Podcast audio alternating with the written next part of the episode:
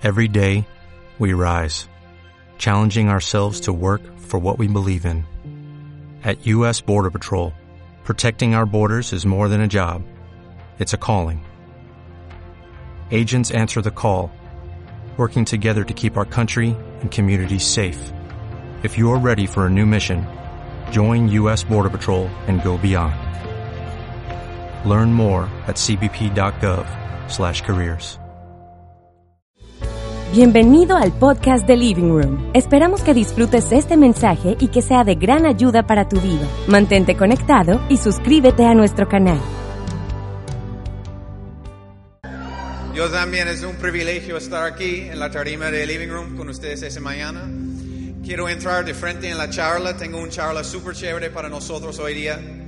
El título se llama... ¿Qué? ¿Qué?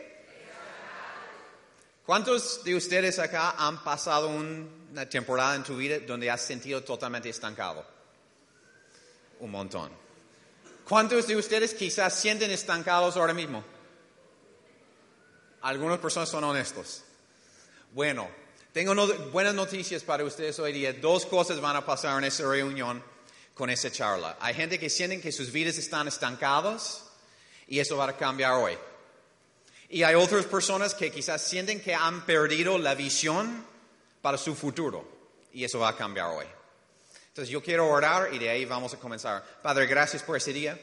Gracias por el privilegio de estar aquí con todas esas personas. Gracias que tú me ayudas en comunicar con claridad lo que tú quieres comunicar, a pesar de mi español masticado. Te doy gracias por eso, Señor, en el nombre de Jesús. Amén. Ok. Estancados. Algo interesante. Hace unos 3, 4 años yo pasé una etapa en mi vida donde realmente yo sentí totalmente estancado al nivel personal y al nivel laboral. Y por primera vez en mi vida yo estaba considerando hacer un cambio laboral. Yo quería estudiar algo totalmente diferente, algo totalmente de mi zona, fuera de mi zona de confort. Y tenía que ver con temas de desarrollo personal. Estaba considerando quizás estudiar psicología. Pero algo me pasaba. Yo sabía que necesitaba hacer un cambio, pero como algo dentro de mí no me permitía hacerlo. Y me di cuenta que mi vida no estaba avanzando o mi vida estaba estancado, por más que, más que todo fue por temas de autosabotaje. ¿Alguien, ¿Alguien acá ha sentido así en algún momento? ¿No? Autosabotaje. Que quieres hacer algo, pero tú mismo no te permites hacerlo. Que quieres lograr algo nuevo en la vida, pero como un creen- hay una creencia metida dentro de ti que no te permite. Y en ese momento de mi vida me tocaba, ah, digamos, enfrentar algunas luchas internas. Y me tocaba ve- mirarme y decir, ¿por qué yo no siento capaz de simplemente estudiar una nueva carrera? Y tenía que ser brutalmente honesto conmigo mismo y enfrentar ciertas creencias limitantes que tenía. Porque hoy día, si tu vida está estancado, muy probable no es por nada externo, pero es por temas internos. Entonces, hoy día quiero darnos, dar a ustedes algunos tips muy prácticos para enfrentar las luchas internas y superar las luchas internas. Entonces, punto número uno, digo conmigo, ¿qué? Ser real. Quiero leerles una escritura en Mateo. Eso es Jesús. Jesús estaba orando aquí al Padre antes ah, de ser crucificado. Dice, Jesús entonces fue con ellos al huerto de olivos llamado Getsemaní y dijo, siéntese aquí mientras voy ahí para orar.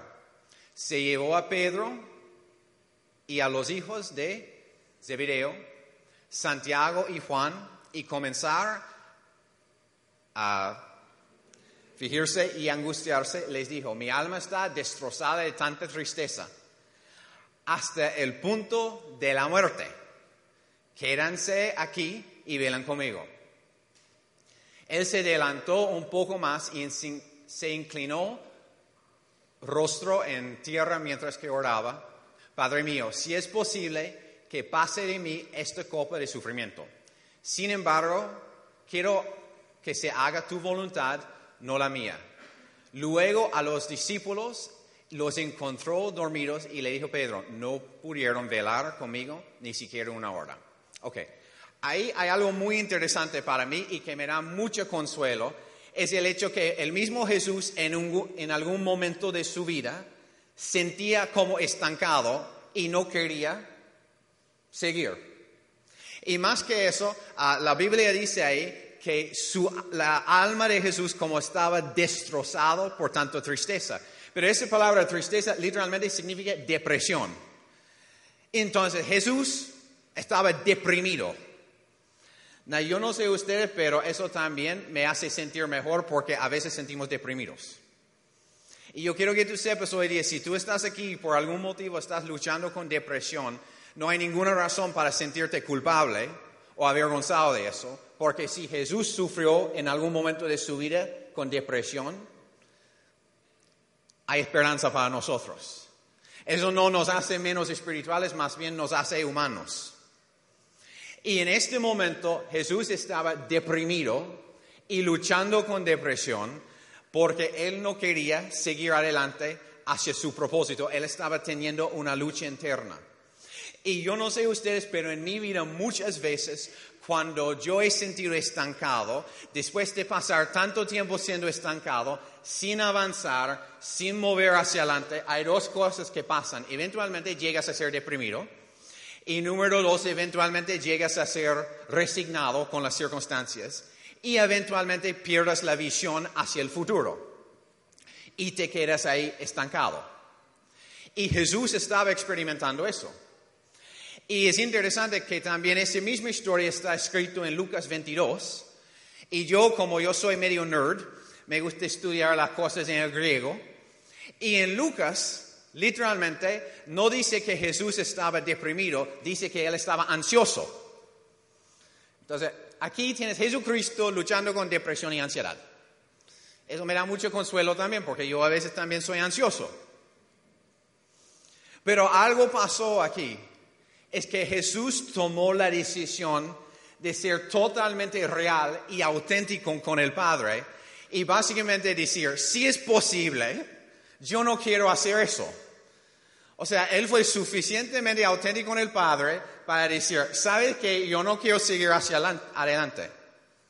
Yo ya estoy frustrado y no me gustan esas circunstancias. ¿Sabe que muchas veces hablamos de la importancia de hablar palabras positivas? y hablar palabras de vida. Y yo estoy totalmente de acuerdo con eso. Pero hay un equilibrio entre hablar palabras de vida y también ser real. Podemos ver eso en todos los salmos. Cuando tú lees los salmos de David, hay muchas veces en lo cual los salmos comienzan con David diciendo, mi alma está abatido, estoy destrozado. David, tú puedes ver en algunos salmos donde él expresaba el deseo hasta con el deseo de morir. Pero en algún momento en cada uno de los salmos se aparece una frase como, pero Dios. Y ahí el tono se cambia. Y David se comienza a adorar y comienza a hablar de las promesas de Dios. Porque ser real y declarar las promesas no son dos cosas opuestas, son cosas que se complementan. Y ahora hay algo, algo más que quiero que veamos en esta historia para hacer una comparación. La otra escritura, por favor. Eso es después de Jesús haber orado al Padre, había expresado lo que él sentía y dice ahí, finalmente se puso de pie y regresó a donde estaban sus discípulos, pero los encontró dormidos, exhaustos por la tristeza. Y ahí también tristeza significa depresión. Y cuando yo leí eso por primera vez, esas palabras como saltó de la página de la Biblia para mí, porque yo no sé ustedes, pero cuando uno está deprimido, la única cosa que uno quiere hacer es dormir. Es dormir. Cuando sientes deprimido, solo quieres dormir. Y ellos estaban dormidos, resignados, por sentir deprimidos. Pero Jesús también sentía deprimido.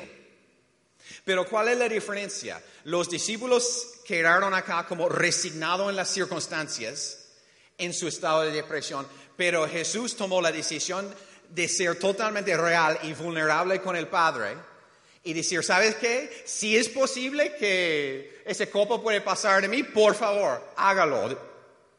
O sea, yo no quiero estar en eso.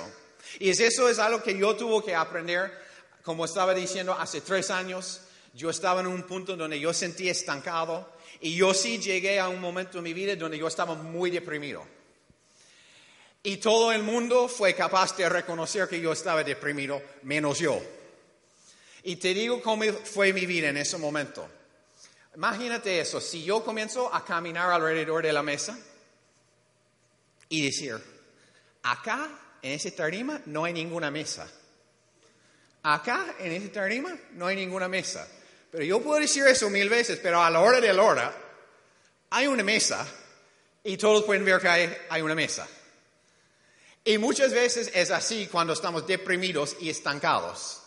Podemos negarlo, podemos intentar engañar a nosotros mismos, pero a la hora de la hora hay algo, hay una creencia limitante o algo del pasado, un trauma, algo que nos toca enfrentar para salir hacia adelante. Y yo en ese momento de mi vida, yo llegué a estar muy deprimido, no quería hacer nada, tenía temor para ir hacia el futuro, pero al mismo tiempo me puso muy, digamos, ah, en un estado de reflexionar mucho, comenzaba a cuestionar si lo que había hecho por años antes, el trabajo en lo cual yo estaba, valía la pena, y realmente estaba estancado. Y no simplemente eso, yo llegué a estar en una relación muy tóxica en ese momento, y lamentablemente llegó al punto en lo cual yo estaba casi listo para casarme con esa persona.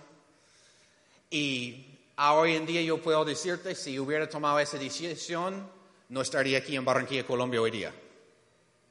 O sea, realmente había perdido mi visión. Y toda la gente alrededor de mí fue capaz de ver eso, menos yo. ¿Y sabes qué? Es bueno tener gente en nuestras vidas, es bueno estar en comunidad y recibir, digamos, el feedback de otras personas, pero ¿sabes qué? A la hora de la hora, si uno quiere engañar a sí mismo, sigue en ese estado. Y la única remedio es una conversación, corazón abierto, totalmente vulnerable con el Padre, porque es siendo real con el Padre donde las cosas cambian en nuestras vidas. Y yo nunca voy a olvidar, estaba teniendo un día bien, bien mal. Lamentablemente llegué a ser medicado por temas de ansiedad.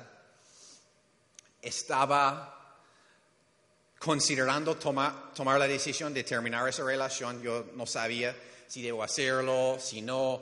Yo estaba, digamos, no sé si usan esa frase aquí en Colombia, es una frase peruana, que dice, yo estaba sufriendo del parálisis del análisis. ¿Entiende el concepto? Donde analizas las cosas tanto que quedas paralizado. Y un día yo estaba leyendo un libro y era un libro escrito por un psiquiatra porque yo sentía como tan consumido con mis propios asuntos, que comenzaba a leer cosas de psicología y de todo. Y leí una historia muy interesante del autor que era psiquiatra. Y él estaba describiendo una temporada en su vida en la cual él luchaba con pesadillas. Y yo no estoy aquí para dar una charla psicológica, pero normalmente los pesadillas o sueños que tenemos son el fruto de algo en nuestra parte subconsciente. Entonces, él tuvo un pesadilla recurrente, recurrente, perdón, todas las noches, que él estaba siendo perseguido por un león. Y él sentía que estaba en la selva, hubo un león persiguiendo a él y un león que quería matarlo. Y eso seguía el mismo sueño todas las noches, todas las noches. Y al final él se fue a hablar con un colega diciendo, mira, eso me pasa todas las noches, no sé lo que yo estoy creyendo mal, yo no sé qué estoy está pasando en mi vida para que yo estoy luchando con eso. Entonces, el otro doctor lo hizo a un ejercicio que está basado en lo que se llama principios de programación neurolingüística. Y él dijo, lo que vas a hacer es vas a ponerte quieto, vas a visualizar de nuevo el sueño y yo quiero con tu imaginación tú visualizas todo el sueño, donde el león te está persiguiendo. Y él dijo, ya, ok, está bien. Y el doctor dice, pero esa vez, yo quiero que cuando tú estás visualizando la imagen, yo no quiero que tú corres del león, yo quiero que tú paras frente a frente a este león y preguntas, ¿qué quieres?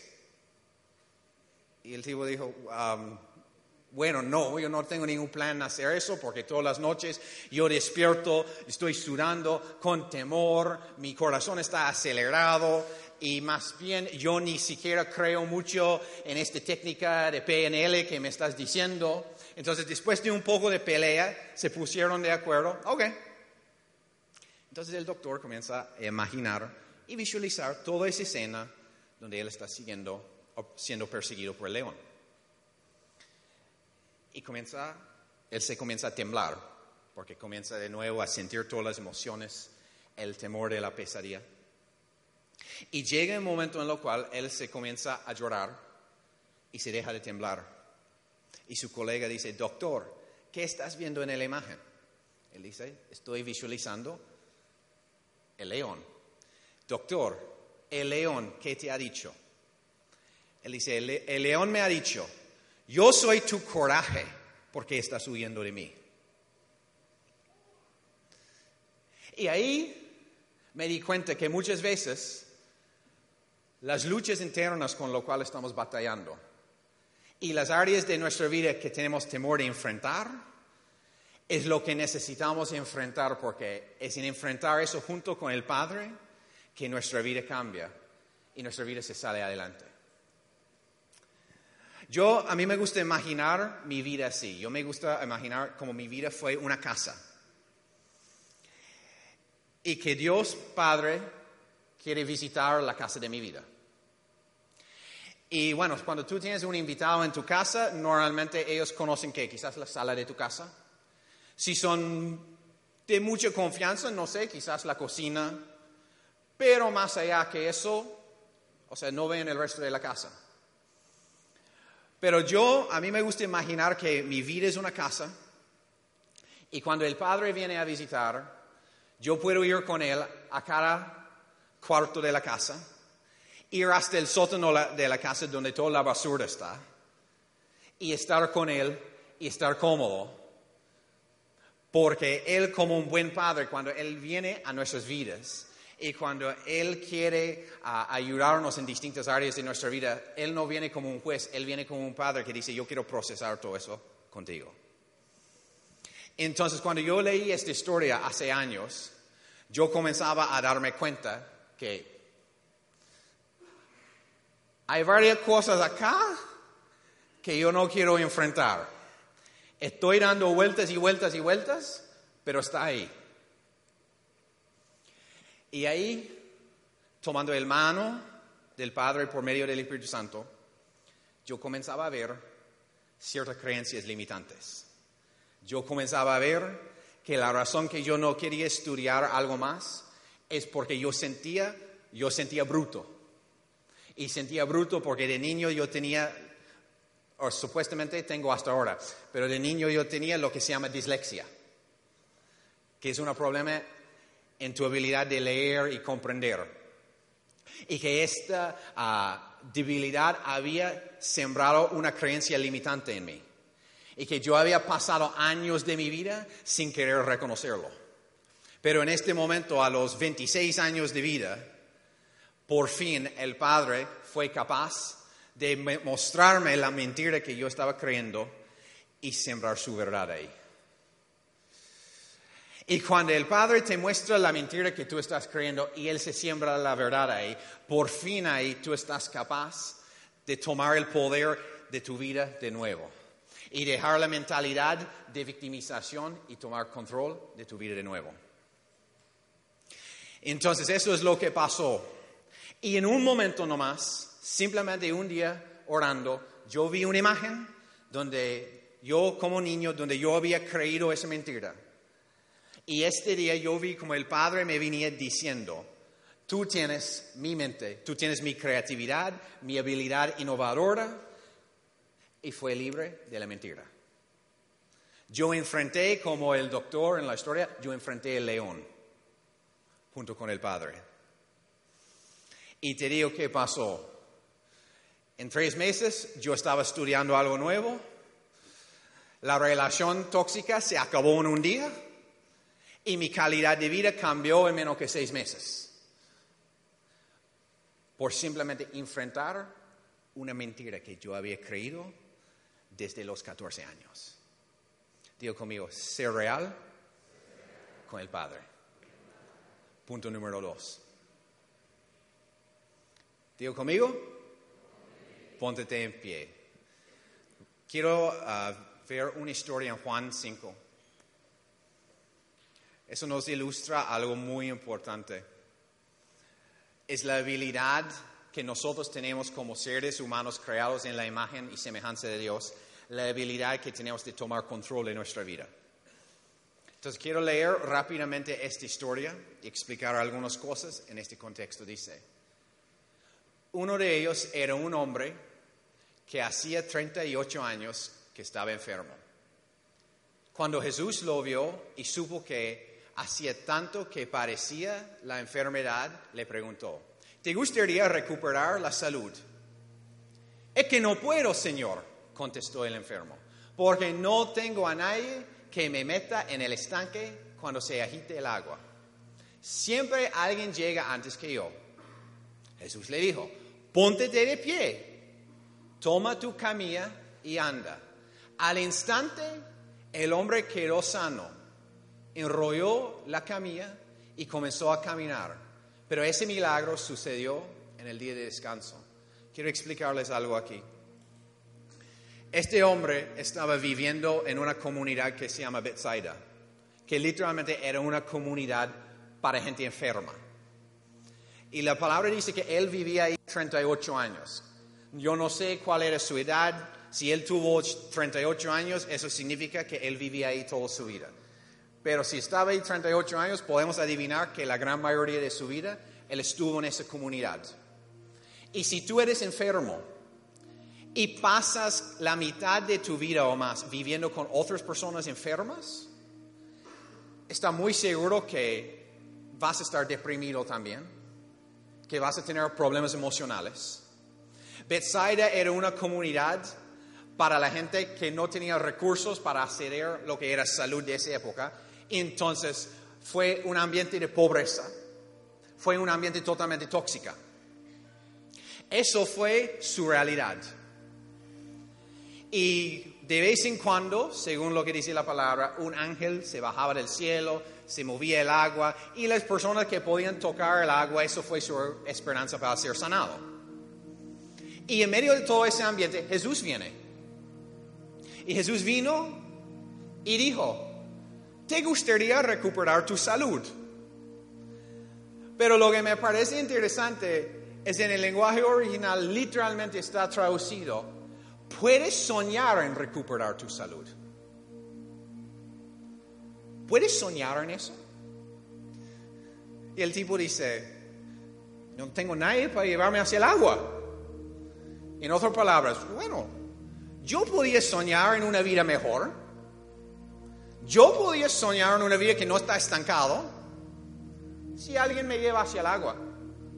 Si alguien me ayuda. Si alguien hace algo por mí. Porque él había pasado tanto tiempo en este ambiente que ya había asumido la identidad de víctima. Él había asumido una identidad de enfermo. No simplemente que él era enfermo, él había asumido la identidad de un enfermo. Y lo que Jesús estaba intentando hacer aquí es no simplemente hacer un milagro, Jesús quiso cambiar su identidad, su imagen interna.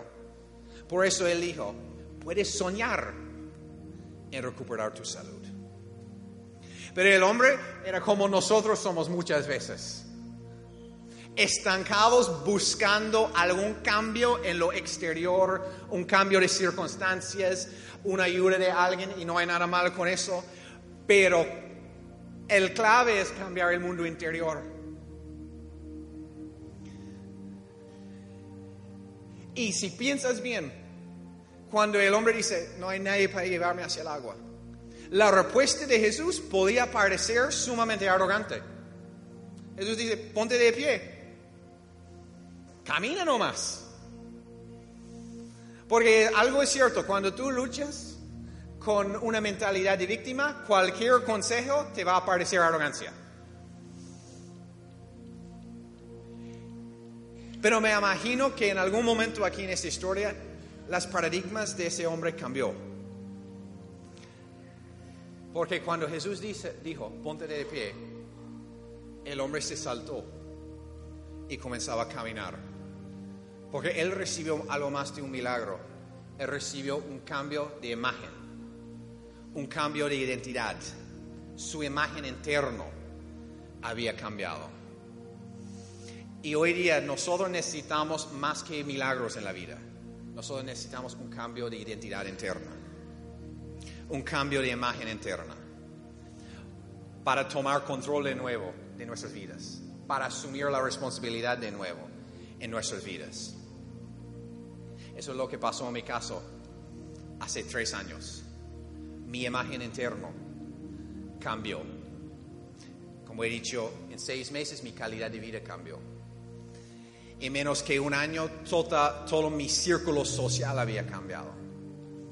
En un año comencé a trabajar en el entorno de gente en Perú, de política diplomática, mundo artística. Todo cambió por un cambio de imagen interno. Y hoy día Dios quiere cambiar la imagen que llevamos en nuestro mundo interior.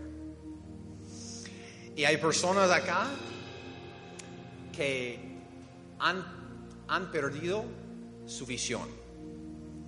En un momento de tu vida, tu visión hacia el futuro era algo muy claro, pero por ciertas circunstancias que ha pasado, ciertos traumas que ha pasado, sientes que has perdido la visión.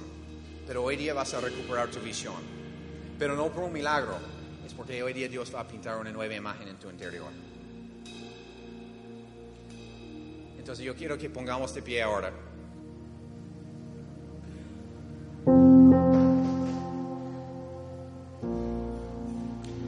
Y voy a orar para una transformación de imagen. Y ahora mismo quizás hay gente que por la primera vez en mucho tiempo te vas a hacer real con el Padre y expresar lo que está en tu corazón. Y para las personas que sienten que han perdido su visión, hoy día Dios va a despertar ciertos sueños de nuevo, ciertas visiones de nuevo que has dejado hace tiempo. Entonces vamos a cantar esa canción y conectar con el Padre y dejar que Él nos abra nuestro corazón y nos habla.